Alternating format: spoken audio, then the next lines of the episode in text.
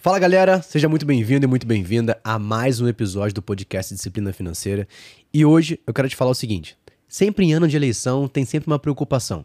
Será que eu deixo meu dinheiro no Brasil? Será que eu tiro meu dinheiro, coloco para fora, invisto em outro país? Calma, a gente não vai falar de cenário estritamente político, a gente vai falar de investimento, mas principalmente como você dolarizar a sua carteira de investimento. O que, que é isso? Calma, você vai entender até o final desse episódio. Mas antes de eu te falar, se você quer começar a investir, não sabe por onde começar, você sabe que a gente tem a nossa plataforma de investimento disciplina financeira que você pode acessar através do link que vai estar na descrição desse vídeo. Mas para falar sobre dolarização de carteira, a gente está hoje com um amigo especialista, Renan Freitas, que é especialista em investimento para médicos. Então, Renan, se apresenta quem é o Renan em alguns segundos.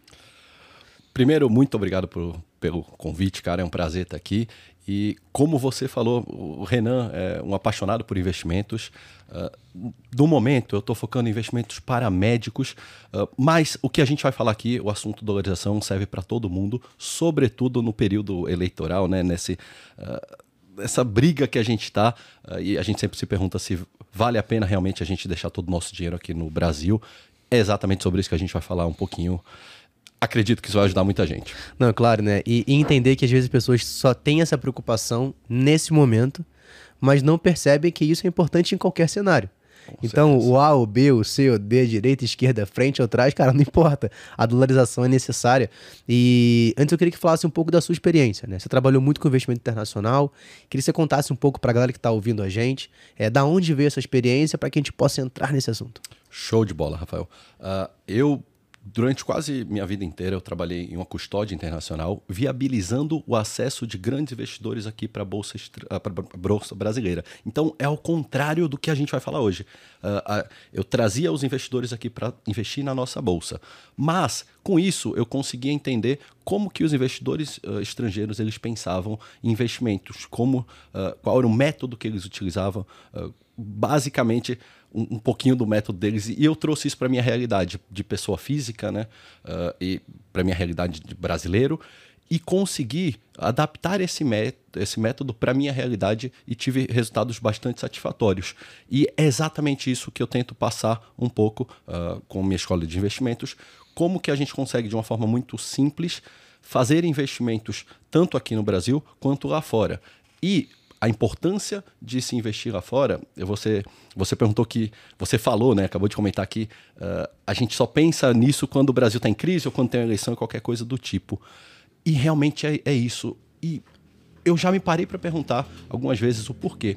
E na verdade é porque a gente tem uh, um pouco de medo de colocar o nosso dinheiro em algum lugar que a gente não ache seguro. Só que se a gente for parar para pensar, uh, se eu perguntar aqui para você, você deixaria todo o seu dinheiro na Índia, por exemplo? Uhum. Eu aposto que você não deixaria na Índia. Só que deixa eu te falar, é mais perigoso o seu dinheiro estar tá no Brasil do que estar tá na Índia. A, a, Índia tem uma economia mais forte. Então, se você não deixaria todo o seu dinheiro na Índia, por que é que você vai deixar todo o seu dinheiro no Brasil? Parece um pouco uh, essa dicotomia que a gente passa, mas é por isso que eu bato tanto na tecla que a gente precisa dolarizar uma parte do nosso patrimônio. A gente tem todo o nosso dinheiro aqui porque isso é casual, porque nós somos brasileiros, porque nós nascemos aqui. Mas se fosse estratégico, a gente teria uma boa parte do nosso capital no lugar mais seguro possível. E o lugar mais seguro possível é a economia mais forte do planeta, no caso os Estados Unidos. E é exatamente isso que a gente vai falar, como você faz isso, uh, o porquê eu acabei de dar, né, para que você ponha uma parte do seu capital em segurança, mas a gente vai falar um pouquinho mais de como perder o medo de fazer isso, né? Porque eu acho que a maioria das pessoas concordam que você precisa ter uh, uma parte do seu patrimônio em dólar, por ser uma moeda forte, mas acabam com alguns receios ao fazer isso. Não, é claro, e até a dificuldade vem muito talvez pela falta de conhecimento. E é natural, né? Se a gente for pegar, por exemplo, a parte de educação financeira em geral, houve um crescimento significativo nos últimos três ou cinco anos, mas que ainda existe uma defasagem muito grande. Isso a gente pode olhar pela análise de endividados no Brasil, ou pelo nível de investimento que as pessoas têm. Cara, hoje a gente tem 5, 6 milhões de investimentos na Bolsa Brasileira, que ainda é muito pouco, né? Então, mas é claro que o nosso trabalho aqui é levar esse conteúdo da melhor forma. E aí um ponto que a gente pode, para a gente iniciar, né? A gente falou já um pequeno eh, relevância da importância de eu ter meu patrimônio em uma moeda forte, né? Uhum. Por exemplo, no dólar. Principalmente atrelado porque, cara, a, a, minha avó dizia uma coisa que a gente tem que sempre lembrar da minha avó, né? cara, não coloque todos os ovos no mesmo lugar. caramba, mano, parece, parece um ensinamento simples, mas de uma relevância gigante. Uhum. Então isso está relacionado a tudo na nossa vida, e principalmente nos investimentos. E aí, quando a gente fala de dolarização, é, investir em patrimônio internacional, qual o primeiro passo? Né? Eu acho que existe a dificuldade por onde começar, aonde eu procuro conteúdo, como que eu faço isso, eu tenho que abrir corretora, eu não tenho. Queria que você trocasse um pouco, falasse um primeiro passo para a gente agora. Boa, golaço. Uh, existe muita uh, essa, essa falta de interesse muito pela falta de conhecimento. Antigamente, eu comecei a investir faz quase 10 anos. Foi quando eu comecei a trabalhar no mercado financeiro. Em paralelo, eu ia fazendo meus investimentos pessoais. Uh, e quando eu comecei a investir, a gente tinha muita dificuldade tanto em achar conteúdo quanto em se expor lá fora, por exemplo. Não era tão simples como é hoje investir nos Estados Unidos. A gente tinha uma dificuldade tremenda. Hoje, de uns tempos para cá, como uh, você falou, as coisas foram se popularizando uh, e a gente tem um, a mesma facilidade que a gente tem para investir na bolsa brasileira, a gente tem na bolsa americana. Então, pela, pela corretora brasileira, por corretoras brasileiras hoje, a gente consegue, através de instrumentos como o BDR, que não é o meu preferido, o ETF, ah, a gente consegue se expor a, a, ativos dolarizados, que aqui também é uma grande dúvida das pessoas, Rafa. Pô, beleza, eu entendi que eu tenho que me expor a uma moeda mais forte, comprar dólar. Mas eu vou fazer o quê? Eu vou na casa de câmbio e compro dólar? Não é assim, você tem que se expor a ativos dolarizados. O que são ativos? Na, no, na definição, ativo é tudo aquilo que põe dinheiro no seu bolso. O que, que são ativos dolarizados? É tudo aquilo que põe dólar no seu bolso. Então, a ideia é que nós pegamos, uh, é pegarmos uma parte do nosso patrimônio e colocar em ações, uh, títulos e ETFs norte-americanos. Assim, a gente consegue ter tanto o crescimento das empresas americanas ou dos títulos norte-americanos, uh, quanto o crescimento do dólar a, a gente sempre acha que o dólar está caro, né? Vou brevemente contar um, uma história. Em 2017 eu fiz uma viagem. Eu acredito que eu paguei 3,15 no dólar, 3,10 por aí. E eu lembro que eu achei aquilo um absurdo, porque antes estava 2,80 um, alguns meses atrás. E eu critiquei, falei, o dólar, pô, o dólar tá muito alto tal. Hoje o dólar tá 5 e pouco. E tá todo mundo falando que tá muito alto. Daqui a pouco ele vai estar tá 7, vai estar tá falando tá alto, vai estar tá 10, vão continuar reclamando. Então, depois dessa viagem, eu comecei a, a, mudar uma chavinha. Eu falei, cara, eu tenho que parar de reclamar que o dólar está subindo. Eu tenho que começar a ganhar dinheiro com isso. Foi aí que eu comecei a dolarizar uma parte maior do meu patrimônio. E mudou a chavinha. Toda vez que o dólar sobe, agora eu fico feliz. Alguém chega, pô, você viu o dólar subir de novo? Eu falo, pô, legal, tomara que, que dobre, tomara que triplique. Pô, se triplicar, eu nem trabalho mais. Eu largo minha vida e vou, vou viver a vida. Então, a, essa, ter essa mentalidade de que uh, tudo tem um lado positivo e um lado negativo. Pô, o dólar tem um lado positivo em subir? Tem. Todos os nossos custos são atrelados a dólar. Se o dólar sobe, todos os nossos custos sobem. Só que a gente também consegue ganhar dinheiro com isso. E se existe essa possibilidade, por que, que a gente não vai fazer? Até para equilibrar essa perda que a gente tem do outro lado. Não, claro, e, e aí um ponto que você falou, só voltando, é, você falou sobre investir em ativos, né? Então, só para poder você ficar ciente que aquela nota de um dólar que você tem na carteira, cara, praticamente não serviu de nada, né? É só o misticismo que você tem ali, ele não vai trazer mais dinheiro, então o máximo vai acontecer é valer cinco reais agora, um pouco mais do que isso, mas é mais fácil você pegar, abrir conta numa corretora e investir de forma inteligente, né? É, com certeza, mas essa superstição dá certo. eu, tenho, eu tenho um dólar na minha carteira aqui, tá, tá dando certo até agora. é tipo assim, time tá ganhando não se mexe. É, Mesmo que a gente sabe que o dólar não fez diferença é, nenhuma, mas time tá ganhando não se mexe. Atrai mais dólar, pô. não é assim. Sua avó, sua avó sabe não, disso. Não, mas minha, minha avó morreu com um dólar só, ela não continua mais. mas eu acho que o, o principal é o conhecimento. É, a gente fez a brincadeira de um dólar, mas acho que o principal é o conhecimento. Que não adianta você ter um dólar na carteira e você não buscar ativos de fato que te entreguem resultado. Né? Então, acho que o principal ponto é a gente identificar. Você falou sobre alguns tipos de ativo. Uhum. Né? Então, queria que você explicasse mais pra gente de forma bem simples. Acho que pra galera que tá ouvindo que nunca teve acesso a esse conteúdo. Né? O que é um BDR? Né? O que, que é um ETF? Títulos norte-americanos. Eu acho que é, o título é, a, acaba atrelando mais fácil porque a gente já conhece, mas queria que você explicasse um pouco aí. Show de bola. Uh, e, esses ativos são os, os, ativos mais básicos de dolarização. Então a gente consegue uh, investir isso a própria corretora brasileira, seja uh, a Nuinvest, seja a Rico, a Clear, o Banco Inter, a XP, qualquer corretora que você tiver, você consegue encontrar esses ativos. Tanto uma BDR, que uh, nada mais é do que um recibo de uma ação norte-americana. Então você pode escolher, eu posso comprar uma ação, uma BDR da Apple, por exemplo, aqui pela Bolsa Brasileira, essa, esses recibos eles são negociados aqui na Bolsa Brasileira, ou você pode, e é, aqui é o meu preferido, uh, comprar um ETF, que nada mais é do que um fundo que replica ou uma bolsa ou um setor. No caso dos ETFs uh, brasileiros que replicam a bolsa americana, eles são compostos pelas maiores empresas da bolsa americana um maior exemplo, que é o maior ETF da Bolsa Brasileira, é o IVVB11. Eu falo muito sobre ele. Uh, ele é composto pelas 500 maiores empresas norte-americanas.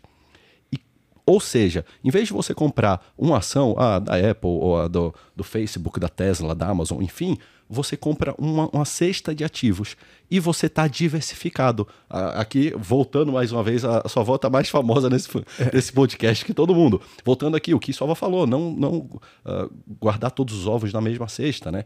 Uh, um ETF, ele automaticamente ele é diversificado. Por exemplo, esse VVB, ele é composto pelas 500 maiores empresas norte-americanas. E Rafa, cara, tem uma vantagem muito grande nisso. E poucas pessoas falam. Qual que é a grande vantagem de você, em vez de escolher as suas próprias ações, no caso a gente está falando de ações americanas, você teria que se expor via BDR. Uh, ah, em vez disso, você comprar um fundo que ele é composto pelas 500 maiores ou pelas 100 maiores, que é o, o caso do NAS de 11, é um outro ETF. Qual que é a vantagem de um fundo ranqueado, que eu chamo? Porque ele é um ranking. Como assim? Ele é composto pelas 100 maiores empresas de tecnologia norte-americanas, por exemplo, o NAS de 11. Agora já estou para o segundo exemplo. O primeiro foi o IVVB. O IVVB. Uh, se uma das empresas elas, uh, ela vem à falência, por exemplo, vamos supor que a Netflix. A Netflix vem passando por, por problemas de assinantes. Uh, quem acompanha sabe que a Netflix está diminuindo os assinantes. Se a Netflix, a Netflix vem à falência, se eu invisto meu dinheiro na Netflix e ela falir, eu perco 100% do meu dinheiro que está investindo na Netflix. Agora, se eu invisto em um ETF, num fundo, por exemplo, o NAS de 11, que é composto pelas 100 melhores empresas norte-americanas. O Netflix deve estar lá em, em 60. Se a Netflix começa a piorar, a dar prejuízo, ela vai caindo, ela vai caindo, vai caindo, até ser automaticamente retirada desse ranking. Ou seja, se eu comprar na Netflix e ela falir, eu perco todo o meu dinheiro. Se eu comprar um ranking, tudo bem, as empresas elas vão falir mesmo. Inclusive, esse ranking, ao longo dos anos, ele nunca é o mesmo. Ele sempre vai alterando. Essa é a grande vantagem para nós, pessoas comuns, uh, que não temos muito tempo de, de ficar vendo o mercado, de você comprar um ETF, porque ele tem essa gestão automática. As empresas que estão indo bem, elas uh, aumentam o seu percentual, as empresas que estão indo mal, elas vão ser automaticamente excluídas. Por isso que eu falo que esse é o primeiro, primeiro passo. Pô, você quer dolarizar? Uh, a minha dica, vai de ETF, porque você tem uma gestão automática, isso vai uh, te ajudar muito, tanto com diversificação como com ganho de tempo e você não vai precisar uh, estudo e, e, ficar acompanhando as empresas. Não, e é legal você falar, só para a gente pegar um, um, dado, a gente pega o IVVB11, né, que é um ETF listado na Bolsa Brasileira que replica o índice norte-americano, o S&P 500, ele foi o ETF e ainda é o, o segundo ETF mais negociado na Bolsa. Né? Então você vê que já existe uma percepção da galera que está fazendo essa negociação, porque a gente tem um primeiro BOVA 11, que replica a Bolsa Brasileira, e segundo IVVB. De fato, é, é uma facilidade. Né? E a gente tem como fazer isso de forma muito simples, com pouco recurso, né? Porque você compra uma cota hoje relacionada ao mercado, eu posso até abrir conta tá hoje, mas, não, cara, 100 reais você vai pagar aí um pouco hum. mais do que isso. Acho que estava 80 alguma coisa, posso verificar. A gente tem até outros, o NASD, por exemplo, sim, o sim. segundo exemplo, é Exatamente. 10, 8 reais. Exatamente, então, então, então aí que vem um ponto, né? Às vezes a gente tem a percepção, beleza, vou investir no, na economia norte-americana. Você já tem aquele sinônimo de grandeza que vai me custar muito caro. Uhum. E que vai ser muito difícil. É claro que à medida que você for aumentando o seu nível de conhecimento, você vai procurar outras alternativas. É, eu, particularmente, a gente pode depois até abrir esse debate, eu, particularmente, gosto de investir através da economia americana direto. Então, uhum. em vez de ser um BDR, um ETF, eu preciso, prefiro abrir uma conta e investir diretamente no mercado. Mas eu acho que isso já começa a dar uma percepção que, cara, existe possibilidade para pessoas físicas comuns, né, que a gente fala muito sobre uhum. isso, e não é caro. Né? Então, você consegue fazer e diversificar a sua carteira. Cara, eu, eu falo muito sobre dolarização, inclusive é por isso que estamos falando nesse tema aqui hoje. E eu, eu falo tanto porque eu acredito que esse é o próximo passo depois da reserva. Uh, uh, eu vejo algumas pessoas falando sobre fundos imobiliários, uh, ações brasileiras, mas eu acho que depois da reserva, você tem uma parte do seu patrimônio dolarizado e uma moeda mais forte. É, isso é, é, é, com certeza a prioridade. Assim que você montou a sua reserva, a sua prioridade deveria ser colocar uma parte do seu capital em dólar. E aí, uh, não tem certo e errado. Quanto que eu vou colocar em dólar? Eu vou pôr uh, 10%, 20%, 50%? Uh, hoje, vou falar da, da, da minha carteira pessoal. Hoje eu estou com quase 70% do meu patrimônio dolarizado. Por quê? Porque eu acredito que no médio e longo prazo é mais provável que os Estados Unidos continuem com a economia mais forte do que a nossa e a disparidade entre as moedas elas vão aumentar. Pô, eu, eu não acredito. Eu, eu gosto muito do Brasil, eu sou brasileiro, amo meu país. Mas, cara, será mesmo que o Brasil ele vai conseguir produzir mais do que os Estados Unidos por tempo suficiente para que o, o, o, dólar ele recue ou o real avance para e, e tenha essa paridade? Eu acho difícil. Desde 94 da criação do real, a gente só vem perdendo valor. E eu acredito fortemente que isso vai continuar. Então, uh, dolarizar é de extrema importância como uma reserva de valor para que a gente pare de perder valor todos os anos uh, para a inflação, né? Que nó, aqui no nosso país ela é, ela é, muito grande. Nesse momento, no mundo inteiro, né? É, não, é legal. É, é claro que é importante porque é uma individualidade na estratégia de investimento, né? Então, você ter seu ponto de vista do como você acha que deve ser angariado e colocado, isso é legal. E aí a gente falou sobre BDR, eu acho que todo mundo conseguiu entender pra gente aqui. Cara, e é legal, ó, você que tá assistindo a gente, ou que tá ouvindo no Spotify, dizer o que for, tiver dúvida, coloca nos comentários. Cara, tanto eu quanto o Renan, a gente vai vir aqui, vai poder te explicar, vai falar. É, a gente vai trazer um, um, um, assunto que ele é mais abrangente, mas depois a gente pode afunilar caso de acordo com a dúvida que você tenha. E é legal, você pode colocar no chat também aqui, não esquece. E aí um ponto importante é o seguinte, a gente falou sobre BDR e ETF, e aí existe a forma que eu particularmente gosto bastante, que é você investindo através da economia americana diretamente. E aí como é que isso funciona? Para quem tá assistindo a gente, você pode abrir uma conta né, numa corretora americana. Hoje você consegue fazer isso com plataformas em português. É, a gente tem a parceira do nosso canal que é a Stake. Então você quer começar a investir em dólar, por exemplo, você pode baixar o link que está aqui. E olha que legal, se você usar o cupom Disciplina Financeira, você tem, no primeiro momento que você investir, abriu a conta, primeiras 24 horas que você investiu, seus primeiros mil reais, você tem direito a rodar uma roleta e ganhar uma ação de até 150 dólares. Então você consegue fazer isso. Basta você clicar no link, cupom disciplina financeira. E aí eu particularmente sempre gostei desse formato.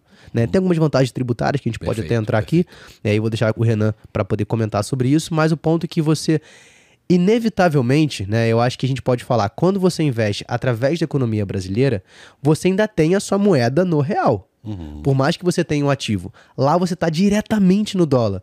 É, é, queria que você comentasse um pouco dessa diferença, o que, que faz mais sentido para você e explicar para o pessoal que está assistindo a gente. Perfeito, uh, você falou tudo. Quando a gente investe diretamente, o que, que eu falei até agora? Tanto o BDR quanto o ETF, uh, você investe pela Bolsa Brasileira. Então, realmente, o seu capital ele está em real. Você está. Uh, exposto à variação cambial. Se o dólar sobe, aquele seu capital em real ele sobe também mas você não está diretamente exposto ao dólar, como, uh, como é você investindo diretamente. Isso te traz algumas vantagens tributárias. Uh, como, por exemplo, você tem isenção de até 35 mil na venda. Então, sempre que você fizer uma venda aqui no Brasil, você, o ETF ele não te dá essa isenção. Você tem que pagar 15% de imposto. Uh, lá fora, não. Tanto o ETF quanto uma ação americana, você tem até esses 35 mil reais uh, de isenção. E isso faz uma diferença, se a gente for ver. Todo mês você poder vender 35 mil sem pagar nada, isso, isso te ajuda. Uh, mas o que, o que, que, o que, que eu, eu particularmente uh, uh, acho? Que você tem que começar. Seja, pô, óbvio, começar lá fora é o melhor dos mundos, mas nem sempre a gente consegue o melhor dos mundos. O, ideal é que você comece, o ideal é que você perceba o quão importante é você ter uma parte do seu patrimônio em dólar. E aí você, o, caminho que você vai, uh, vai escolher depende, né? Uh, mais importante é você dolarizar uma parte do seu patrimônio e você entender que, por mais que você ache que o dólar esteja caro hoje, a cinco e pouco, ele realmente está caro. Mas isso é uma característica do dólar. O dólar ele sempre vai estar caro, ele sempre foi caro e ele vai continuar cada vez mais caro. É, o dólar é uma moeda global e que nesse momento que a gente está em uma, uma crise global generalizada, olha que coisa, o dólar nunca esteve tão valorizado perante o mundo do que como agora. Então, a gente está. Isso prova que ele funciona exatamente como uma reserva de valor. Em momentos de crise, ele tende a se valorizar. E isso é muito bom para a gente, porque isso protege a nossa carteira. Pô, é, que legal que no momento de crise a minha carteira vai performar bem. Isso é, isso é ótimo. Eu me sinto muito bem dessa forma. Não, e, e pegando esse gancho, né? Se a gente for parar pra pensar, né? Qual é a frase sempre tá? O Brasil sempre tá em crise. Uh -huh, né? uh -huh. é, por mais que isso acaba sendo um sensacionalismo muito forte, mas é, cara, o Brasil sempre tá em crise. Então você conseguir fazer isso é importante. E aí, pegando alguns dados, se a gente pega, por exemplo, o S&P 500, que é a relação das 500 maiores empresas, numa janela de 10 anos, a gente teve uma rentabilidade média em torno de 18%. Se eu pego uma desculpa, de 11,19%. Se eu pego uma janela maior de 15 anos, chega a quase 18%. Então você pensa, cara, você tem uma rentabilidade positiva, bem acima da média esperada, sem que você tenha que fazer muito esforço.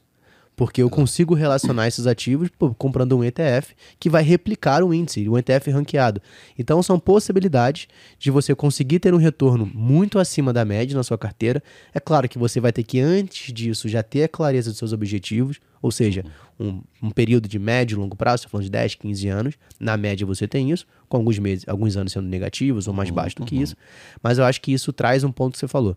É, não deixar que essa possível indecisão, se eu invisto pelo Brasil, se eu invisto fora, isso te trave na hora de você começar. Porque eu acho que isso é mais importante. Com certeza. Uh, e se a gente for falar um pouco uh, de economia global, por que, que o dólar ele se valoriza em tempos de crise? Pô, tá crise no mundo inteiro. Por que, que o dólar ele tá se valorizando? Porque o dólar está mais caro?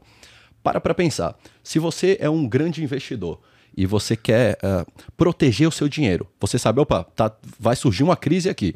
Eu quero proteger o meu dinheiro. O que, que você faz? Você coloca o seu dinheiro no lugar mais seguro possível. Onde é o lugar mais seguro possível para o dinheiro estar? Na economia norte-americana, que é a economia mais forte do planeta. Então, pela uh, quando uh, vai surgir uma crise, os investidores do mundo inteiro tiram capital de lugares de mais risco, Brasil, uh, Europa, China, e jogam todos, todo esse capital para os Estados Unidos, para proteger esse capital para a crise que vai chegar. O que, que acontece? Pela simples lei da oferta e da demanda, se eu tiro do Brasil e jogo para os Estados Unidos para proteger, eu tiro de real e jogo para dólar. Ou seja, eu estou comprando dólar. Tá todo mundo jogando dinheiro para os Estados Unidos para proteger, porque está tendo uma crise.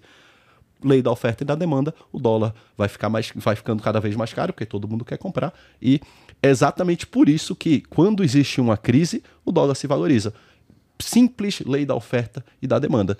E por isso o dólar é considerado um, uma reserva de valor, um ativo de proteção tão bom e serve muito bem para nós, pessoas físicas comuns, uh, termos ali uma, uma reserva, um, um pouquinho do nosso patrimônio, que isso ajuda demais nas crises, cara. E eu, eu percebi isso na prática em 2020, na, na crise do corona. Cara, eu nunca ganhei tanto dinheiro no mercado financeiro quanto na crise de 2020 porque a gente teve ações despencando e simplesmente por rebalancear o meu portfólio, por seguir minha estratégia, não foi fácil ali, teve, teve um, um, um, emocional envolvido, por mais que a gente tenha uma estratégia, a gente sabe que na vida real é sempre difícil cumprir a risca, sobretudo quando há uma queda muito grande, mas uh, em momentos assim, quando tem uma crise, são os melhores momentos. E a gente está passando exatamente por uma crise global. E o dólar, se a gente for parar perto, real, dólar, ele ainda está barato, porque no mundo inteiro está ficando mais caro. O dólar superou o euro, uh, o dólar uh, superou a libra, e aqui no Brasil ele ainda não está num patamar máximo que a gente viu, que foi quase seis reais. Ele ainda está uh, equilibrado. Então, acho que esse é um excelente momento para quem ainda não tem nenhuma parte de patrimônio dolarizado para começar a se expor, começar a dolarizar seu patrimônio. Não, legal. E a gente está falando sobre relação de crise, né? A gente vive num um momento complicado mundialmente, né? Então a gente tem leste europeu ainda, ainda em guerra, a gente tem uma questão de uma inflação mundial, né? Então isso acaba aumentando todos os custos, tudo isso relaciona, o Brasil também influenciado e tudo mais. É, mas a gente hoje a gente tem um momento é, politicamente americano mais frágil do que nos últimos anos. Né? Mas, se você acredita, e é um ponto de vista seu, que isso pode dificultar esse cenário de crescimento, porque a gente pega, por exemplo, vamos comparar duas, duas, duas nações que sempre foram comparadas, né? Brasil e China. A gente tem a possibilidade agora do Brasil ter um crescimento em PIB, né? Produto Interno Bruto maior do que a China, que não acontece há 42 anos. Né? Então, se a gente pega essa relação, por exemplo, com a América, né? a gente está vendo os maiores índices de inflação na americana, a taxa básica de juros chegando a quase 4%. É, isso acaba gerando uma dificuldade ou pode ser uma oportunidade de você fazer essa realocação agora? Cara, é, é quando a gente fala global, é muito é, é, difícil a gente falar. Por quê? Eu concordo com você que o Biden é, o presidente, é um presidente mais fraco do que o Trump era. Só que isso, o, o, essa guerra que está rolando, essa guerra talvez não aconteceria se o, o Trump ainda estivesse lá. Só que os Estados Unidos estão se beneficiando muito dessa guerra. A gente acha que a Rússia, é, hoje a Rússia é o principal, a gente acha que a Rússia é o único, uh, o único país que pode exportar gás. Mas os Estados Unidos é um grande produtor de gás natural. E com todo, tudo isso que está acontecendo, a Europa percebeu que ela não pode ficar dependente do gás natural russo. E eles vão comprar gás natural de quem? Dos Estados Unidos. Então, pode ter sido por uma postura mais fraca dos Estados Unidos, mas, sobretudo pela, uh, pela geografia, por os Estados Unidos não estar tá ali na Europa, não ter como entrar numa guerra, não ter um conflito, isso beneficiou uh, muito ele na, na, segunda, no final da Segunda Guerra para se tornar uma potência.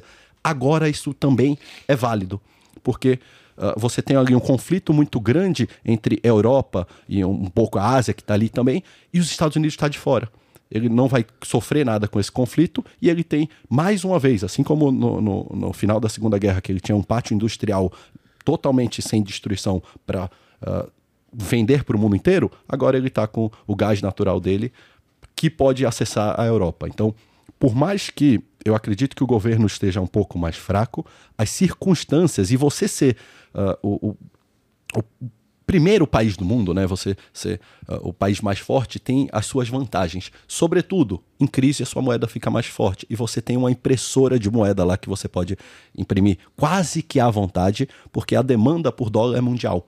Então, se o, aqui no Brasil o Banco Central emite um monte de dinheiro, a gente tem inflação na hora, porque esse, o real, quem que aceita real? Só brasileiro e, e talvez argentino, né? Argentino agora tá amando real. Tá Mas adorando. a gente tem um, um, poucas pessoas que aceitam real. Se eu for tentar vender ele por um chinês em real, o cara não vai querer.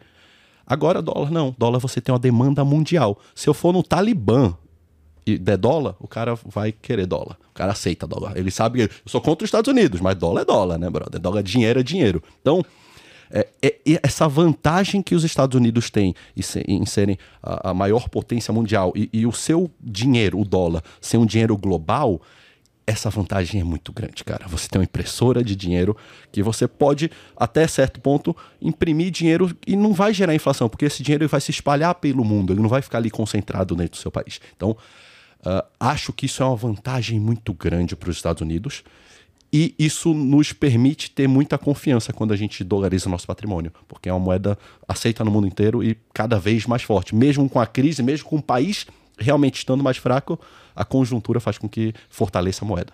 É, você falou da Argentina, né? Recentemente eu tive na Argentina, deve ter algo de 60, 70 dias, e foi muito louco, né? Porque eu tinha as duas moedas, eu tava tanto com real quanto com dólar. Né? E quando a pessoa viu o dólar, ela queria em desespero, por favor, troca comigo. Uhum. Por quê? Porque chegou um momento que não existia mais, não tem mais dólar circulando na Argentina. Né? Então, assim, é, nosso país vizinho aqui passa por uma situação extremamente complexa, é muito difícil, muito complicada. Eu lembro que a época que eu fui, o, o peso tava trocando acho que por 24, né? O peso pro, pro real, e o dólar era 200. Né? Então, um dólar valia, valia 200 pesos. E você não trocava em casa de câmbio, não. É pessoas na, na rua. rua. Uhum. Né? Então, pessoas próximas que eu tava lá de, de amigos, cara, você tem dólar? Me dá. Me dá. Os caras estavam engavetando o dólar. Porque na casa de câmbio é menor o valor. Exatamente. o governo quer artificialmente, aí não fala, não, não tá tão desvalorizado assim, não. Exato. E, na verdade tá. Tava muito. E aí você pegava assim, pessoas próximas, cara, quanto você tem? 5, 6, 7, 20, 50? Me dá. Eles iam lá em casa, pegavam peso, me davam, trocavam. Mas você vai gastar? Não, vou guardar. Uhum. Porque eu sei que o que está acontecendo daqui a três meses, um mês, isso aqui vai valorizar vai, vai, vai, duas vezes o que estava Surreal, surreal. Então, então é, é, é, louco isso. O poder que o dólar tem em todo mundo, né? E isso é importante. E aí, vou pegar um, uma coisa que você falou lá atrás, sobre o Nasdaq 11, né? Que a gente fala de empresa de tecnologia. E aí, o que, que é legal? Cara, qual é a empresa quando a gente pensa assim, a empresa mais famosa do mundo? A gente vai pensar em quê? Apple. Mais uma. Hum, Microsoft. Google. Facebook, Google, tudo. Facebook, Cara, todas Amazon, são, são empresas que são americanas. Uhum. E aí você pensa, poxa, eu tenho a possibilidade de investir na empresa XPTO ou eu tenho a possibilidade de investir nas maiores empresas do mundo. Então, quando você pega o índice lá, que são as seis maiores empresas do mercado americano, basicamente a maior parte delas são as maiores empresas do uhum. mundo. Então, eu consigo ter essa capacidade. Não diretamente, eu peguei o Nasdaq como exemplo, uhum. mas é como você pega as empresas de tecnologia. Né? E, e dessas empresas, assim, qual que para você é a sua favorita? Cara, não tem como eu não falar da, da Apple pela expansão que ela tem, mas eu eu depois de um tempo, Rafael, essa, essa pergunta é interessante, porque depois de um tempo eu tentei não ter empresa favorita. Por quê? Porque a gente se apega à empresa favorita. Ela começa, os fundamentos começam. E, sobretudo em tecnologia, isso aqui é muito importante que eu vou falar. Sobretudo em tecnologia, o ciclo das empresas estão cada vez menores se a gente for ver uh, uh, o Facebook, daqui a pouco pode vir outra rede social e, e, e substituir. A Netflix, daqui a pouco vem outra empresa substituir. A própria Apple, que é uma gigante, daqui a pouco pode vir outra empresa e substituir. Na tecnologia, empresas de tecnologia são assim, os ciclos delas são menores. E aí que a gente tem uma grande vantagem no ETF. Por quê? Porque se a gente for ver, se eu fosse comprar 10 anos passado, uh, as melhores empresas não são as que estão as melhores hoje, bem de longe. Então, eu teria que ter feito a gestão nesses 10 anos, todo mês ali, de forma bem consciente, para conseguir saber quais são as melhores hoje. Agora, se eu simplesmente compro um ETF, independente de qual é a melhor que está hoje, seja Apple, seja Microsoft, seja Tesla, Google, enfim, ela vai estar tá lá. Então, eu bato muito nessa tecla que você precisa dolarizar e através de ETF é muito fácil. Seja um ETF aqui na Bolsa Brasileira ou seja um ETF lá na Bolsa Americana, diretamente, que aí é o melhor dos mundos, né? A gente está falando da, da, melhor coisa possível. Você investir em um ETF lá fora, que você tem algumas isenções fiscais e você tem toda essa vantagem do ETF. A gestão é automática. O que, que eu falo gestão automática? Por que, que a bolsa ela sempre sobe? Se a gente for olhar tanto a bolsa americana, brasileira, no longo prazo, ela tem um gráfico sempre subindo. Pô, é porque todas as empresas sempre dão lucro? Não. Pô, não é, a, a maioria das empresas, das empresas, quebram. É porque a bolsa ela tem uma gestão de três em três meses. As, as empresas que estão dando lucro, elas aumentam o seu percentual, o seu peso dentro da bolsa. E as empresas que tão, não estão dando lucro, elas vão diminuindo e vão sendo automaticamente excluídas, como eu falei. Então, essa é a grande vantagem de você investir em uma bolsa, porque você sempre vai estar exposto à melhor empresa. Você me falou qual a sua empresa preferida? Cara, minha empresa preferida é a que está em primeiro no S&P ou no Nasdaq. Por quê? Porque essa é a melhor, a empresa está dando mais lucro.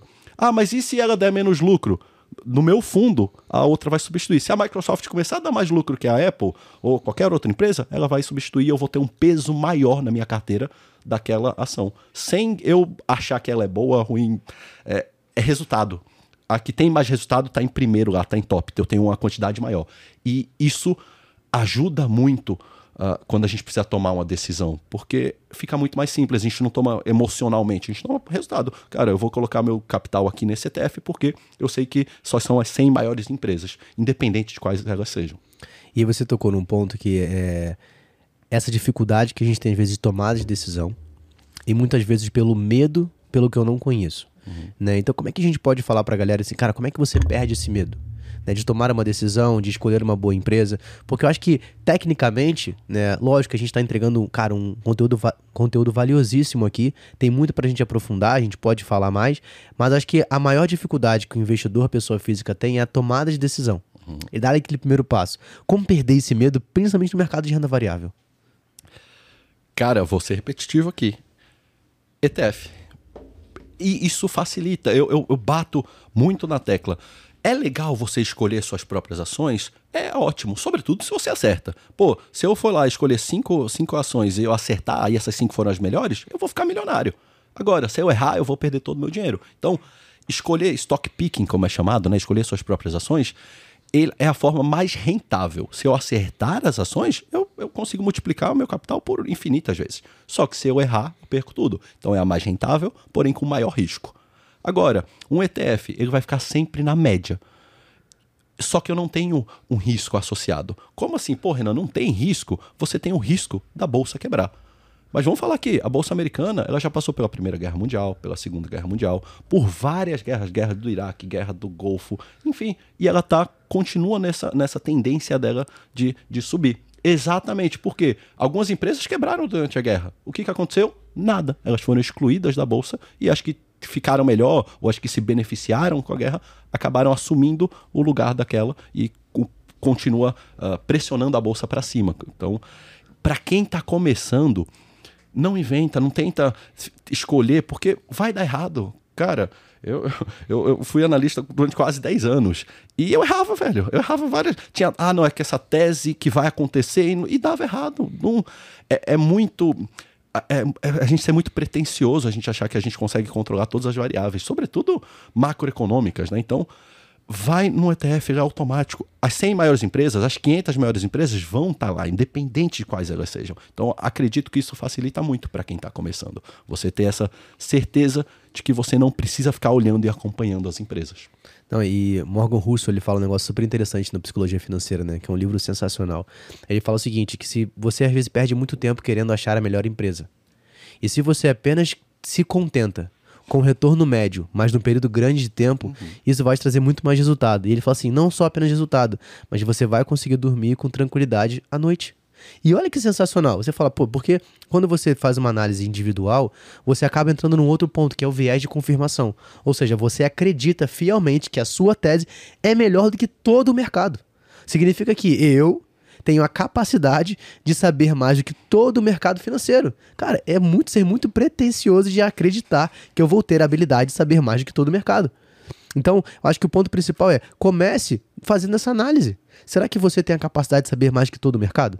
E, é, cara, para você ter uma ideia como isso é difícil, tem uma pesquisa uh, do Dr. Robert Arnault, da Research Affiliates. E ele pegou os, os 100 maiores fundos de investimentos norte-americanos, a, a nata de Wall Street. E ele viu quantos desse, em, em um corte de 15 anos, conseguiram bater a, a Bolsa norte-americana.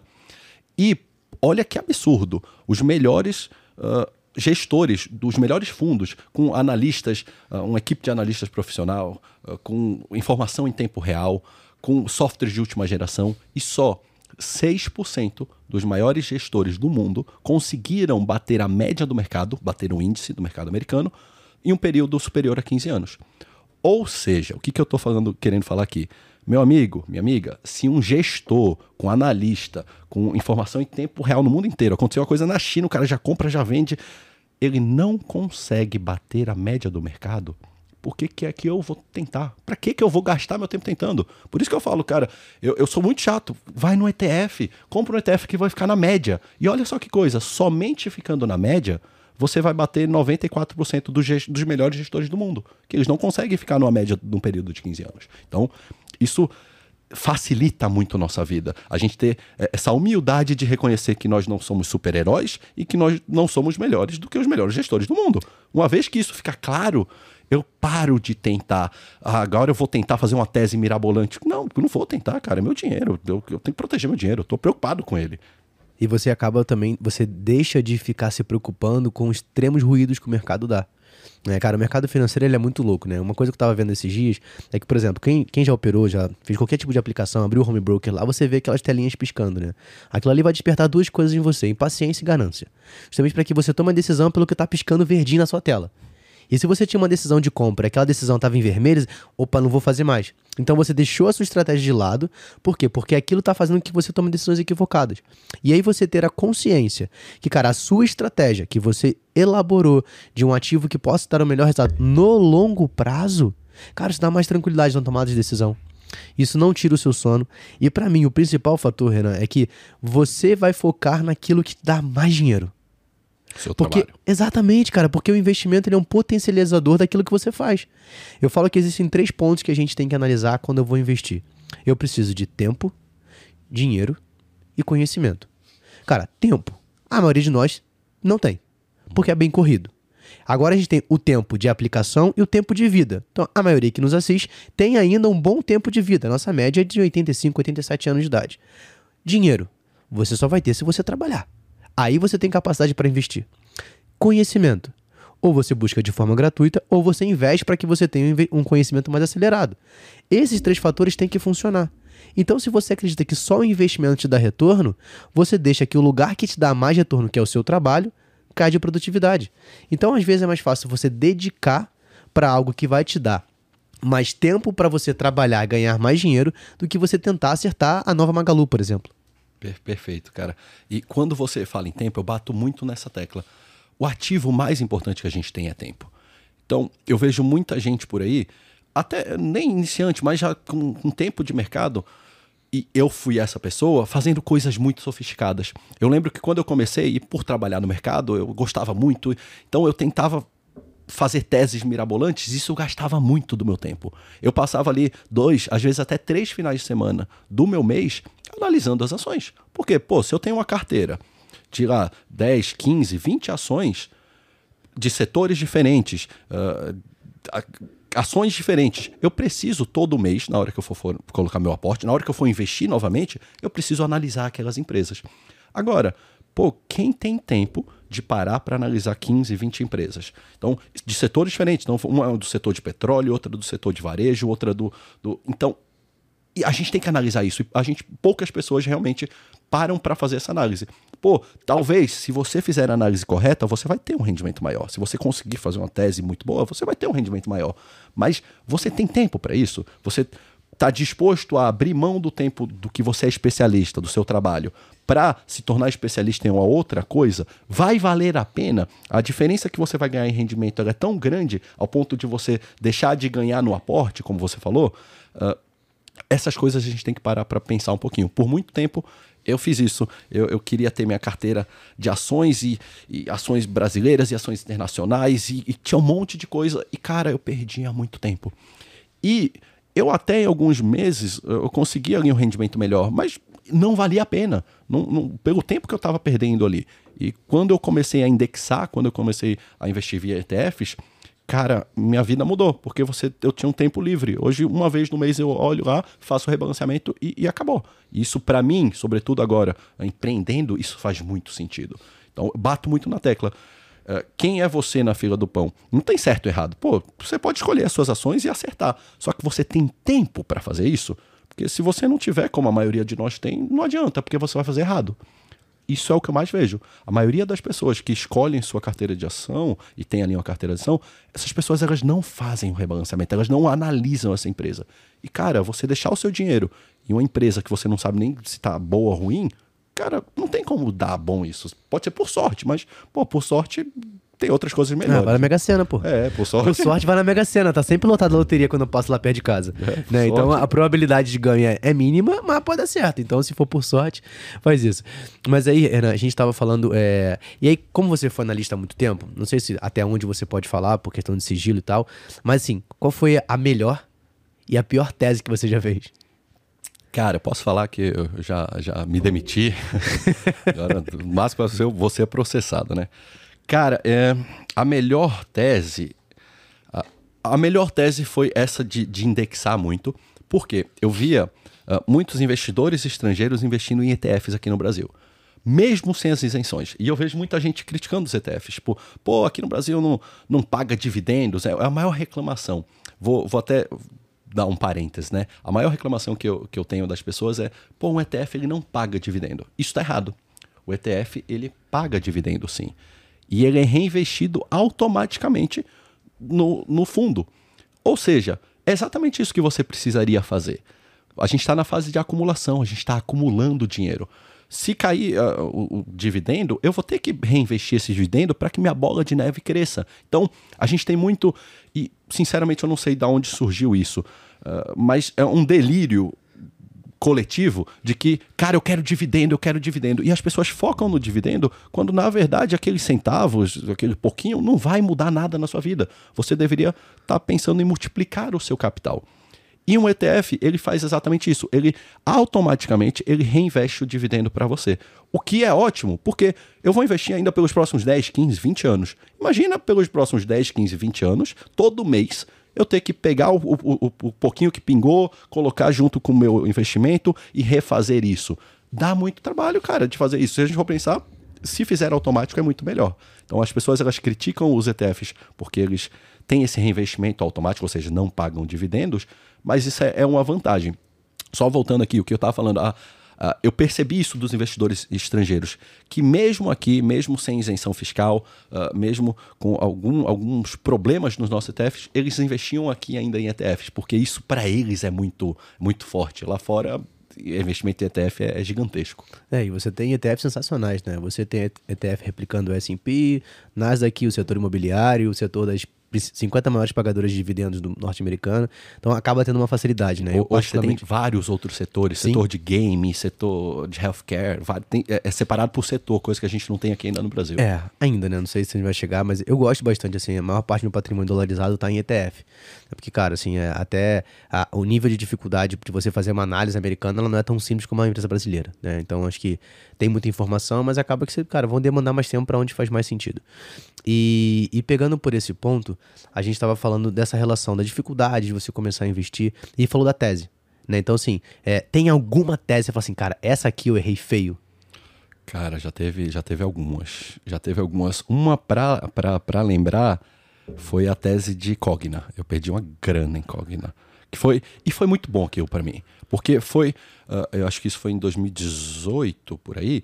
Uh, eu perdi uma grana, foi aquilo que me fez falar, cara, eu não, não consigo mais fazer o que eu fazia antes. Porque quando eu comecei no mercado, eu, eu, eu fazia tudo para aprender, eu operava opções e, e, era muito legal aquilo. Só que depois de um tempo eu fui, uh, acho que amadurecendo e falou, cara, pera um pouquinho, não, não vou. Dinheiro não é brincadeira. Eu não posso ficar aqui brincando com meu dinheiro. Eu tenho que.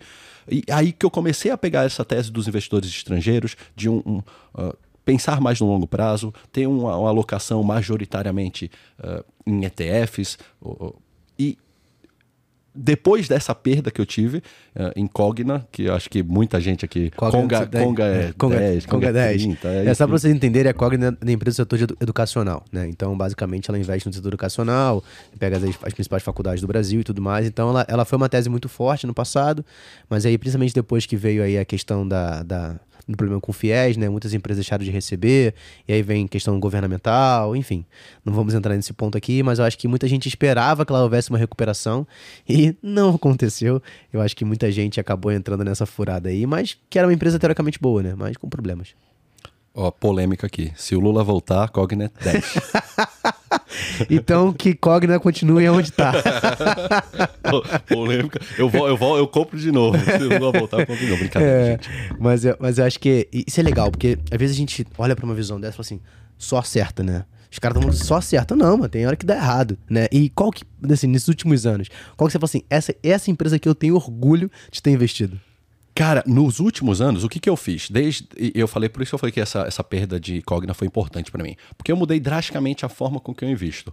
Uh, eu comecei, eu, uh, no começo, quando eu era estagiário, era mais simples, depois a demanda de trabalho foi ficando cada vez menor, maior à medida que eu ia evoluindo no meu cargo. Uh, e chegou um momento que eu não conseguia dar a atenção necessária para os meus investimentos. Então eu não conseguia, simplesmente não conseguia. Final de semana eu estava estressado, eu não conseguia, eu não queria perder o meu final de semana para fazer isso. E eu alterei totalmente. Então, acho que desde 2019 ou talvez 2020 eu não comprei nenhuma ação mais. Eu indexei todo o, o meu capital. Por dois motivos. Primeiro, porque eu precisava ter tempo para mim. Eu precisava, eh, eu queria ainda usar, usar o mercado financeiro como fonte de multiplicação de capital, eu precisava disso. Eu quero pa parar de trabalhar, então preciso acumular meu capital e a bolsa é o melhor lugar para isso. Mas eu não tinha o tempo que eu tinha antes para ficar fazendo teses, análises. Uh, então eu indexei. E, por segundo, para ter a pele em risco. Porque eu sempre falo com meus alunos, cara, comece com ETF, é mais fácil, você vai ter tempo, ele é seguro, ele faz uma gestão automática. E eu não tinha TF. Pô, beleza, Renan. Ah, eu tinha a desculpa que, cara, eu sou mais avançado, eu tenho 10 anos. Só que eu falei, cara, mas por que, que eu vou ter mais trabalho em busca de um retorno que nem vai ser maior? Seria maior se eu tivesse a dedicação que eu tinha lá no passado e ficasse ali um monte de tempo. Mas agora eu não tenho essa dedicação. Então ainda vou provavelmente perder dinheiro. Então, por esses dois motivos, eu mudei totalmente a forma que eu invisto. Hoje, meu investimento é 100% indexado, ou seja, eu invisto hoje 100% em ETF. Uh, ah, eu não tenho nenhuma ação, vendi todas as minhas ações, tanto brasileiras quanto americanas. Demorei, um, fiz alguns anos para fazer esse processo para vender, para não pagar imposto, mas hoje 100% do meu patrimônio é via ETF. Cara, eu acho isso sensacional, sabe por quê? Porque às vezes uma, existe uma grande discussão de eu tenho que defender a minha tese, ela é melhor que todo mundo. Né? E eu acho que, cara, isso não funciona. Né? Porque você entendeu que era melhor para você. Uhum, uhum. Né? E, e aí que pega o ponto que eu amo em investimentos? Individualidade. Né? O Renan, eu sei que é um cara que tá lá todo indo pra academia. Né? Eu vejo lá, ele posta lá, tá indo. Tão tentando, tá, tão tentando. Vamos bater a meta. Luta. É, mas eu acho que assim, porque, e é legal, por exemplo, o treino dele não vai servir pro meu treino. A dieta dele não vai servir pra minha. O investimento dele, a tese dele não vai servir para mim. Por quê? Porque a individualidade ela tem que ser respeitada. Eu acho sensacional você ter uma gestão mais passiva de investimento. Mas ao mesmo tempo, eu gosto de ter alguns ativos na minha carteira que eu gosto de fazer análise individual. É claro que pode chegar um determinado momento que eu falo, putz, preciso virar isso aqui. Mas ainda faz sentido. Uhum. Mas não significa que a tese sua é melhor ou pior do que a minha. É o que faz sentido para você no seu momento de vida. No momento Cara, de vida, perfeito. Isso Porque... é sensacional. Que aí quando a gente, a gente entra, né? A gente fala bastante sobre a questão do ciclo de vida financeiro e você tem as três etapas que você está vivendo. Então talvez o momento agora que você está vivendo é ainda de acumulação, mas você entendeu, como a gente falou anteriormente, o que, que vai te dar mais retorno. Cara, seu empreendimento, uhum. a sua escola de investimento. Então, assim como a empresa de educação financeira, é o que vai me dar mais retorno. Então, eu preciso dedicar mais tempo para isso. Mas ainda no, na minha realidade atual, eu gosto dessa análise. E não quer dizer que eu sou melhor ou pior. É uhum. o que faz sentido, né? E, cara, isso que é legal. Você entender o quê? Qual é a sua estratégia? Eu acho que se todos nós, todo mundo que está assistindo a gente, quer começar a investir, foca nisso. Qual é a sua estratégia de investimento? O que faz sentido para você? O que você vai ter a capacidade de investir e dormir tranquilamente à noite. Por quê? O primeiro sinal que o que você está fazendo não está correto é quando aquilo tira o seu sono. É quando aquilo tira o seu convívio social. É quando aquilo atrapalha a sua família. As pessoas estão mais importantes para você. É quando aquilo está afetando o seu emocional e a sua vida. Se isso está acontecendo, significa que você ainda não encontrou a sua estratégia ideal. Com certeza. Com certeza, perfeito, cara. Eu acho que é exatamente isso. E foi exatamente isso.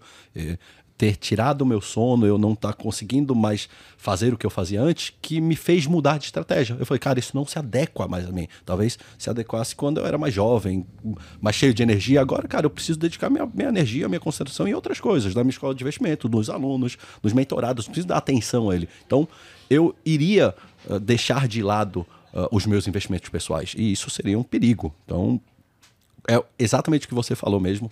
Uh, uh, cada um é cada um e cada momento de vida uh, requer uma estratégia, né? E, e isso para mim indexar foi, foi muito bom. Deixa eu só fazer um, um, um, falar uma coisa que eu acho importante. Você falou sobre ciclo de vida, eu comentei, você você voltou. Basicamente a gente tem três fases do ciclo de vida. A fase da construção, que ela vai ali desde o seu primeiro emprego até uns 35 anos, é onde você busca construir uh, uh, patrimônio. Nessa fase você não acumula nada, você só busca e é média até os 35, tem gente que consegue começar a acumular antes ou mais, mas nessa fase você só busca a, aumentar o, o, o seu o, o, quanto você ganha. Depois você entra na fase de construção, que é onde você efetivamente começa a poupar todos os meses para investir.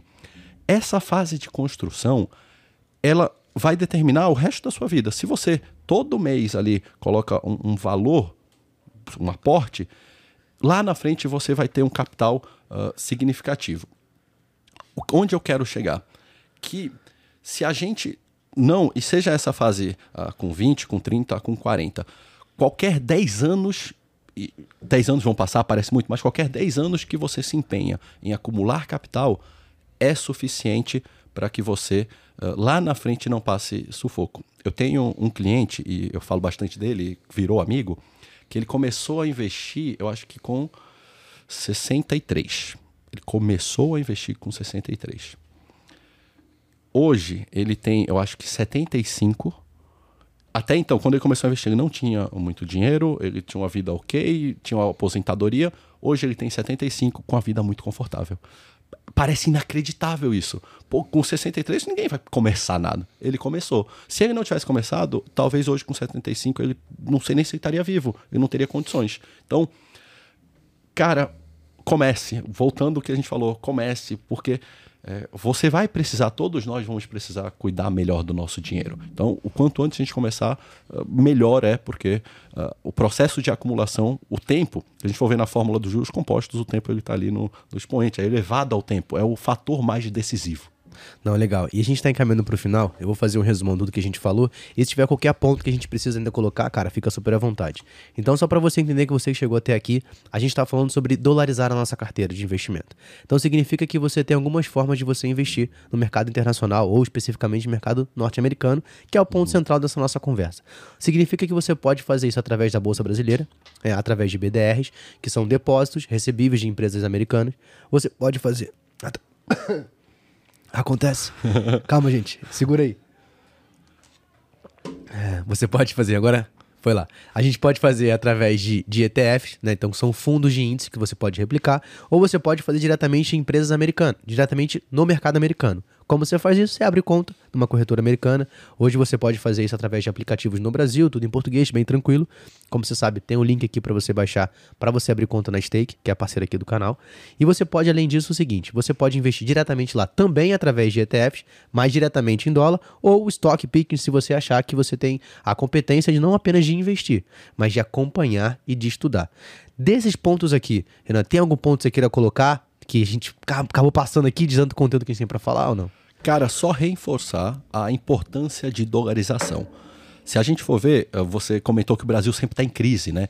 De 2020 para cá, a nossa moeda real perdeu muito valor, porque a gente passou por várias crises. De 2020 para cá teve corona, agora uh, crise, inflação. A gente perdeu muito valor da nossa moeda. Se vai com 10 reais em 2020 você comprava muito mais do que você compra com 10 reais hoje. Ou seja, o nosso dinheiro ele se desvaloriza e vai continuar assim, não, não vai mudar. A gente vai perder cada vez mais valor do nosso dinheiro. Então, coloque o seu capital em uma moeda mais forte, dolarize o seu patrimônio. Em 2020, quem tinha dólar hoje tem mais dinheiro, quem tinha real hoje tem menos. E as coisas vão continuar dessa forma. Então, quanto antes você perceber isso, melhor vai ser para o seu futuro e, melhor vai ser para o futuro da sua família também, porque você vai conseguir acumular reserva de valor, o dólar, a melhor, uma das melhores em moedas fiat que tem. Não, legal, cara, legal, sensacional. É, e como a gente falou, né, eu acho que a, a, as opiniões que a gente tem, cara, elas combinam em muitos fatores. Eu acho que isso é importante a gente comentar. Eu particularmente gosto muito do mercado brasileiro, né, então acho que é, é legal a gente falar porque é, é, de fato uma participação no mercado americano é super importante. Eu gosto muito da análise ciclo econômico, então eu vejo o Brasil hoje com grande potencial de crescimento. Né? Não sei como é que vai ficar o cenário de acordo com o que pode acontecer nos próximos dias aí, mas eu acredito que se for mantido ainda um, um perfil que a gente tem agora, pode ser que a gente consiga ter ganhos percentuais relevantes nos próximos anos, mas não exime a responsabilidade de eu alocar o meu patrimônio ou uma parte dele, e aí vai de estratégia, 50, 70, 25, 20, o que for, dentro de uma, uma economia que inevitavelmente ela é, já foi, é e continuará sendo mais forte que o Brasil. Então acho que esses são pontos importantes. E pra gente fechar, né, eu sempre gosto que todo convidado faça duas coisas. Né? A primeira é que deixa uma mensagem pra galera, né? e o segundo, uma indicação de um livro. Eu acho que né, eu sempre tento aumentar o nosso conhecimento, não só com conteúdo gratuito por aqui, mas através da leitura. Então a gente tem a nossa biblioteca disponível no nosso site. Com todo convidado que participa aqui, deixa lá sua indicação que a gente compartilha também. Show de bola. O, o recado que eu vou dar, é, eu falo bastante isso, mas é muito importante. Você já parou para pensar se você tivesse guardado para você, investido 10% de todo o dinheiro que passou pelas suas mãos em toda a sua vida? Todo mundo seria rico. Então, se a gente analisar, é, é mais sobre como a gente lida com dinheiro do que fluxo de entrada nós brasileiros, eu sei que nós temos problema com fluxo de entrada, nem sempre a gente ganha tão bem quanto deveria. Mas se você tivesse guardado 10% desse capital para você investido, hoje você estaria numa situação bem melhor. A grande. Uh, o lado bom é que ainda dá tempo. Se 10% parece ser pouco, mas ao longo dos anos, se você fizer isso, lá na frente você vai ter uma vida mais tranquila. Então, acho que uh, esse papo aqui pode ser um alerta para muita gente falar, pô, mas eu, eu ainda não, não tenho dinheiro suficiente. Cara, comece. Comece. Comece com 50 reais. Mas o ato de começar vai, vai fazer as coisas mudarem. Ótimo. E aí, pra gente fechar, qual o livro que você, ou que você tá lendo, ou que você gostaria de indicar que você já leu?